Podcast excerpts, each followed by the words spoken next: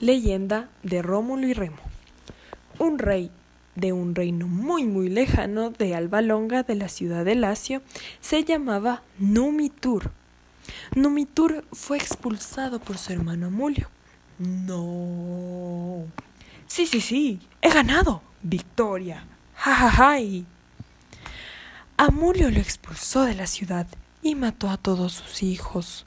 Ja, Van a morir todos, solo me quedaré con mi sobrina Silvia. Y así lo hizo. Se quedó solo con Silvia. Para que Silvia no tuviera hijos, lo obligó a convertirse en la diosa Vesta. Pero un día, mientras dormía Silvia,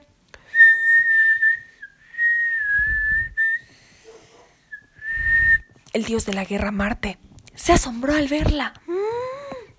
¡Qué guapa! ¡Será mía! Y la poseyó. ¡Bum! Silvia tuvo dos hijos, a los que llamó Rómulo y Remo. Pero por temor al rey Amulio, los colocó en una cesta sobre el, sobre el río Tíber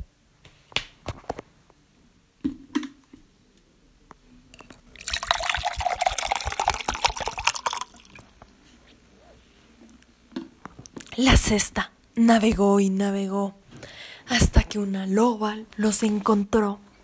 ¡Aú! ¡Aú!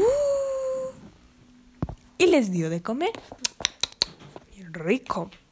Cuando crecieron, descubrieron cómo habían nacido y decidieron ir corriendo como caballos